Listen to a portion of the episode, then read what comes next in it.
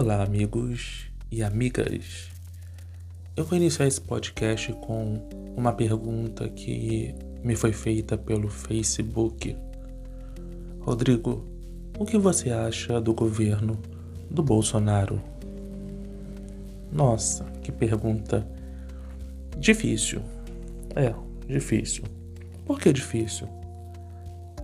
Eu sei que me perguntaram isso provavelmente porque sabem que eu votei no Bolsonaro.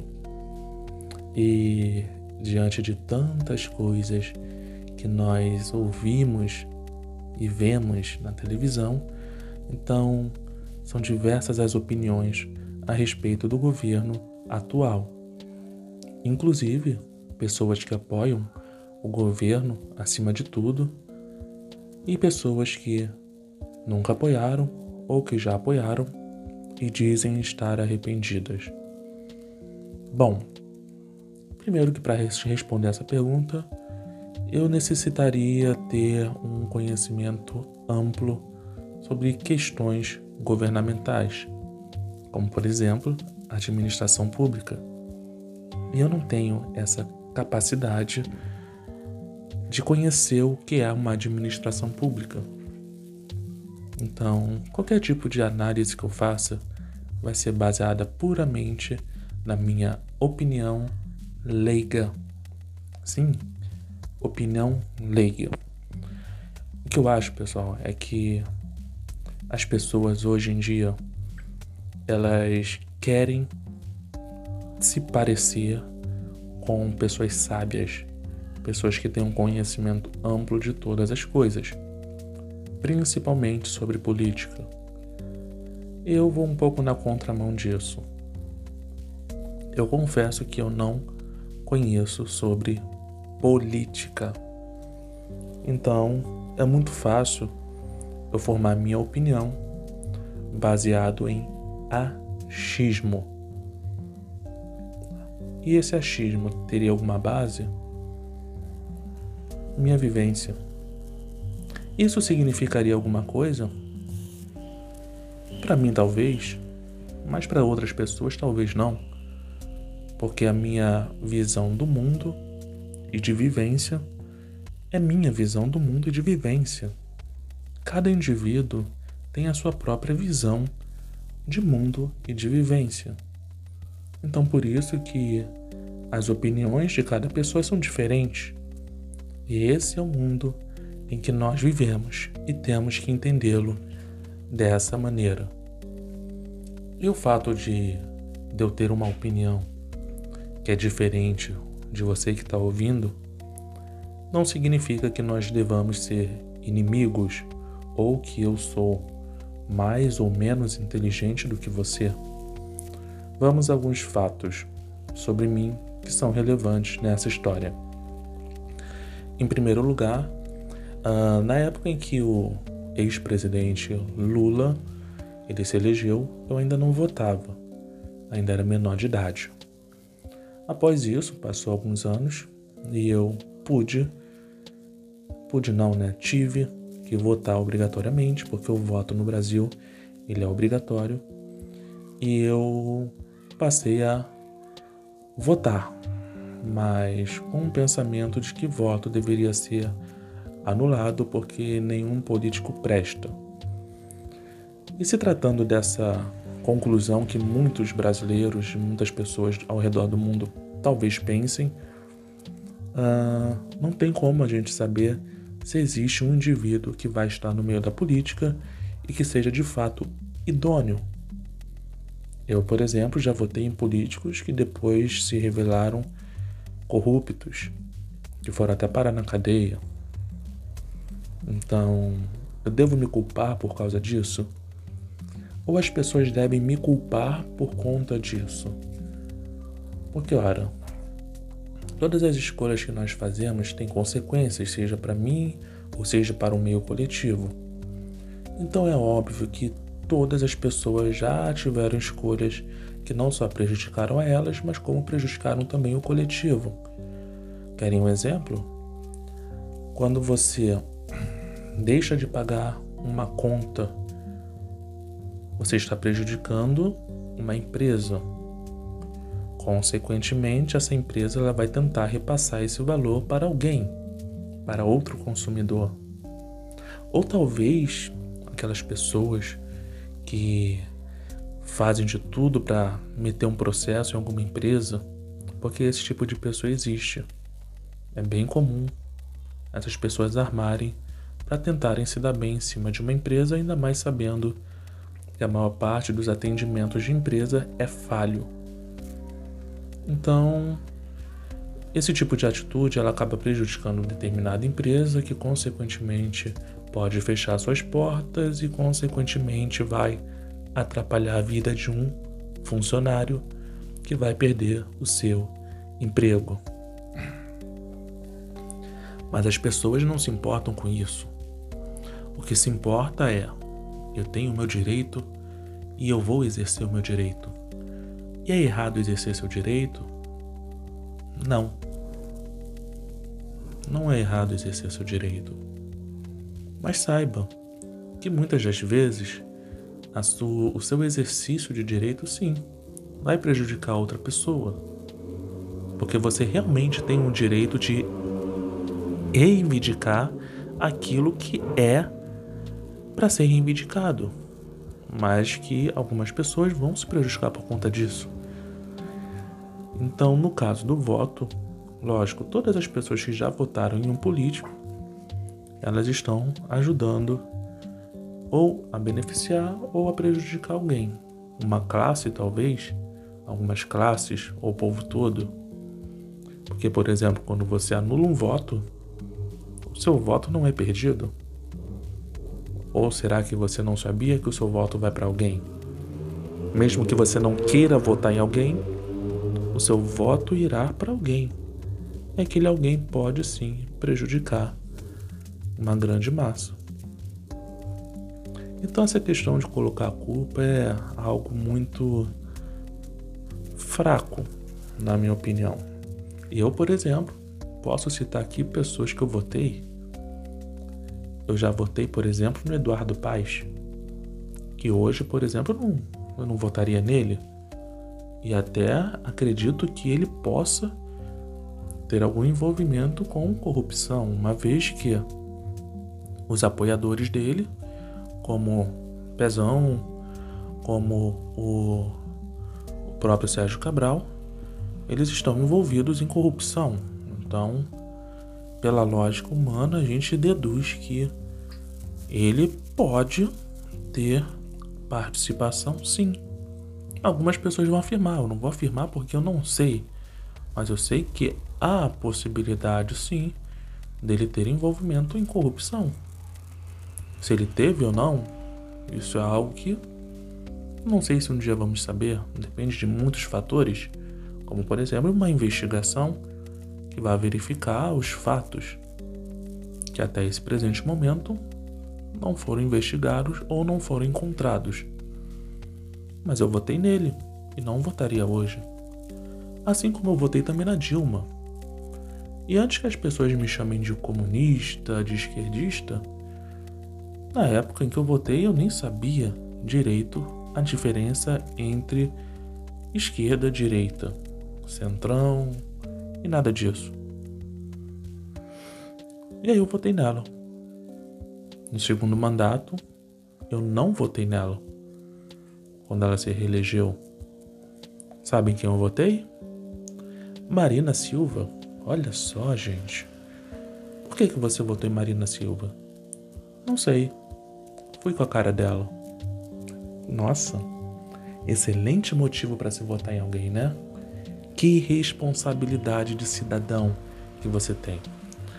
A gente parar para pensar, boa parte dos brasileiros que votam votam por motivos fúteis e não porque tenham um conhecimento amplo na política. Ainda hoje eu não tenho um conhecimento amplo na política. Tenho uma noção ínfima do que é a política, mas uma coisa eu sei. Eu sei que aquela inocência que eu tinha antes sobre política já não existe mais. Hoje eu sei que não importa quem eu vá escolher para votar, essa pessoa não está sozinha.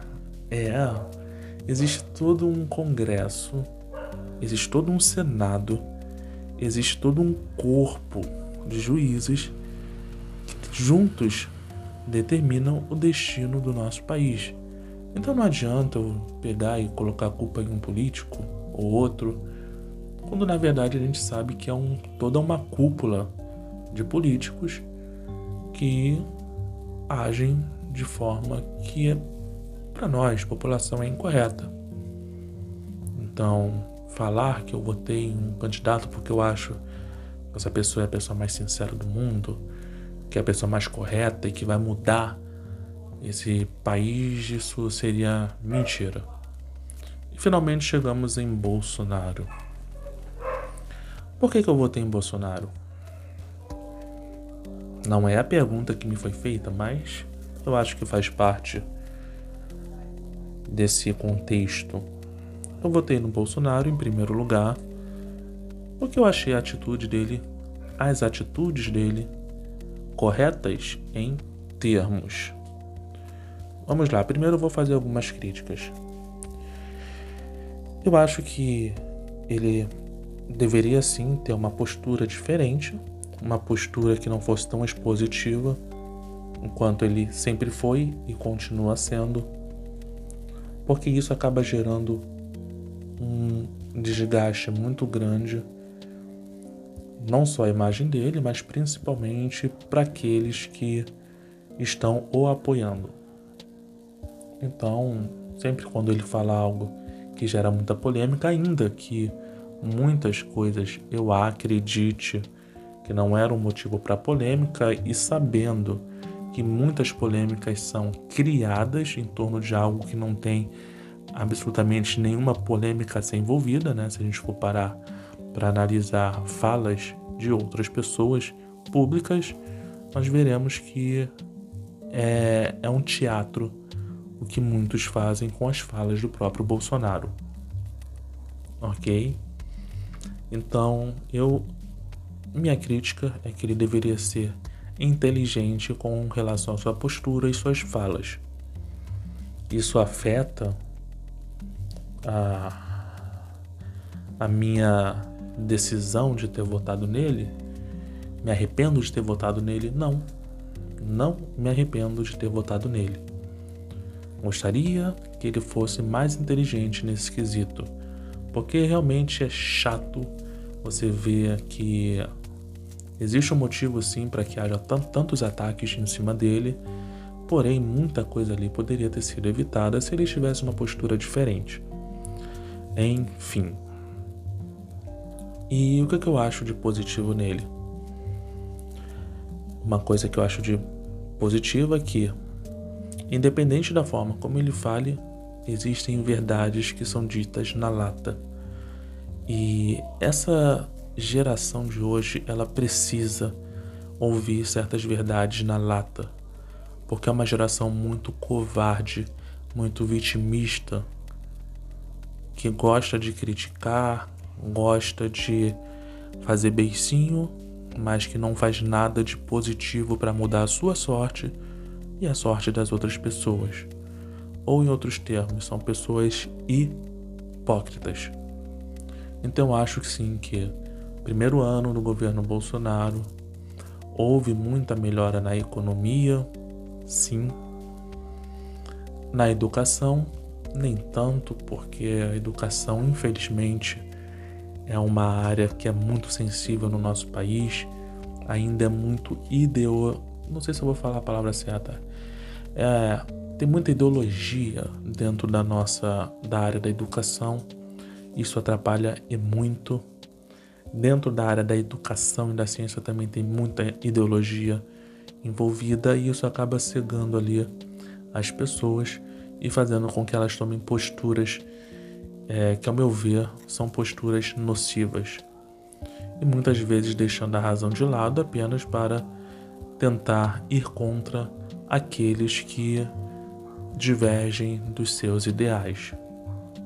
Então, não acho correto as pessoas ficarem tentando contradizer o governo federal apenas porque querem que haja um impeachment.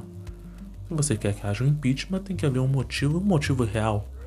Então, quando se tenta criar várias narrativas, várias polêmicas em torno de qualquer fala, por mais idiota que seja, e tornar isso em algo terrível, criminoso, então essa é uma postura incorreta, ao meu modo de ver. Já que uh, não é para tanto. Hoje se potencializa muito questões de racismo, machismo, uh, várias situações que não eram para ser potencializadas, enquanto que outras situações não estão sendo vistas, como por exemplo, existe tanto racismo no meio de pessoas que lutam contra o racismo, e é incoerente. Como que pessoas que lutam contra o racismo podem ser racistas? Mas existe. Muitos que fazem parte do movimento ne negro é racista. Racista contra os brancos ou contra a sua própria própria nem sei como como definir. Tenho até medo de definir porque eu não sei como se define. Isso porque é tanta confusão que hoje em dia se faz que a gente não sabe falar. Nós temos uma única raça que é a raça humana. Mas como que você vai definir negros e brancos? A própria definição entre negros e brancos já é diferenciando. E uma vez que você começa a lutar por direitos exclusivos de ou de negro ou de branco, você está praticando a desigualdade, o que é até é incoerente com o discurso socialista.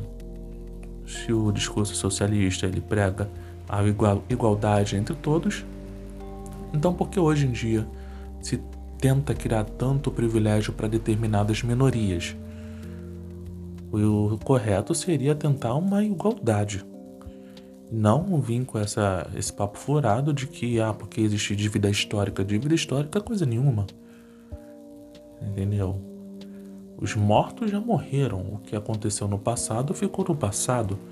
Não tem como você penalizar toda uma sociedade, seja ela branca ou de classes ricas ou classe média ou pobre, por coisas que aconteceram no passado com outras pessoas. Se eu não cometi um crime no, hoje, então por que eu vou ser penalizado por um crime de outra pessoa que eu nem conhecia no passado, que fez coisas terríveis?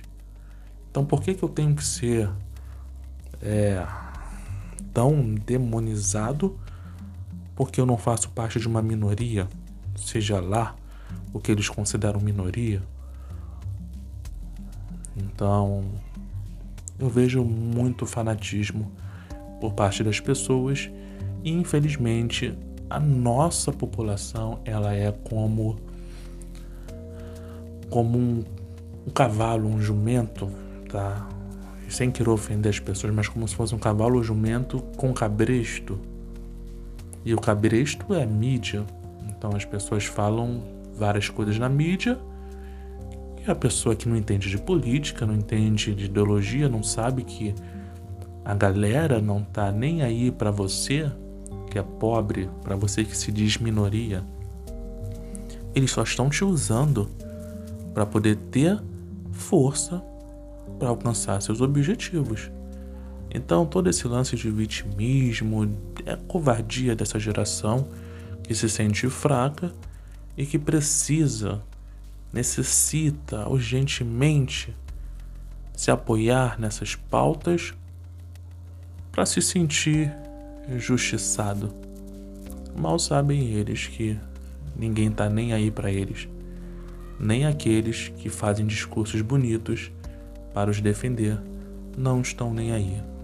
Grande parte dessas pessoas estão em suas casas de luxo, com seus carros de luxo, pregando igualdade, mas não vivendo a igualdade. Pessoas que pregam o ódio ao capitalismo, mas que vivem no capitalismo.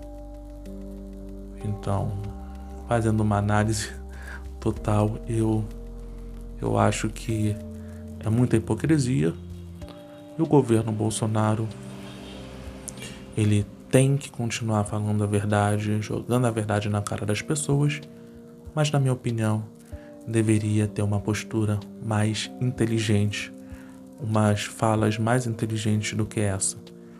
Muita coisa poderia ter sido evitada se, por exemplo, vamos fazer uma comparação com o falecido e ex-candidato Enéas. Eu estava vendo os vídeos do Enéas esses dias e todos nós que nascemos ali em meados de, da década de 80, de 90, conhecemos muito bem a história ali de Enéas. Enéas sempre foi considerado um, um louco, né, por falar sempre a verdade, mas a diferença entre ele e o Bolsonaro é que ele falava com propriedade e com inteligência. E nesse quesito, o Bolsonaro realmente não é como Enéas. Infelizmente, não tivemos a oportunidade de ter o Enéas como um presidente para ver se ele daria certo. Não consideraria ele como um salvador, assim como não considero o Bolsonaro como um salvador. Mas quem sabe o Enéas, com todas aquelas falas dele, aqueles pensamentos que, para mim, não sei quanto a vocês, mas para mim parece coerente, ele poderia ser um presidente muito melhor do que o Bolsonaro hoje é. E eu realmente espero que o Bolsonaro ele melhore nesse quesito e que ele não faça nada de errado. Mas eu não considero ele como meu salvador. Então, o que, que eu acho do governo Bolsonaro? Cara, eu acho que o governo Bolsonaro deu muito azar. Pegou uma época muito ruim. Além das marcas da corrupção dos governos anteriores, pegou um período de crise muito complicado e eu não sei se esse governo é capaz de resistir a toda essa pressão. Bom, o tempo dirá. É isso aí, galera. Obrigado por ouvir até agora. Essa minha opinião, você pode divergir da minha opinião. E é isso aí, galera. Um forte abraço a todos e até a próxima.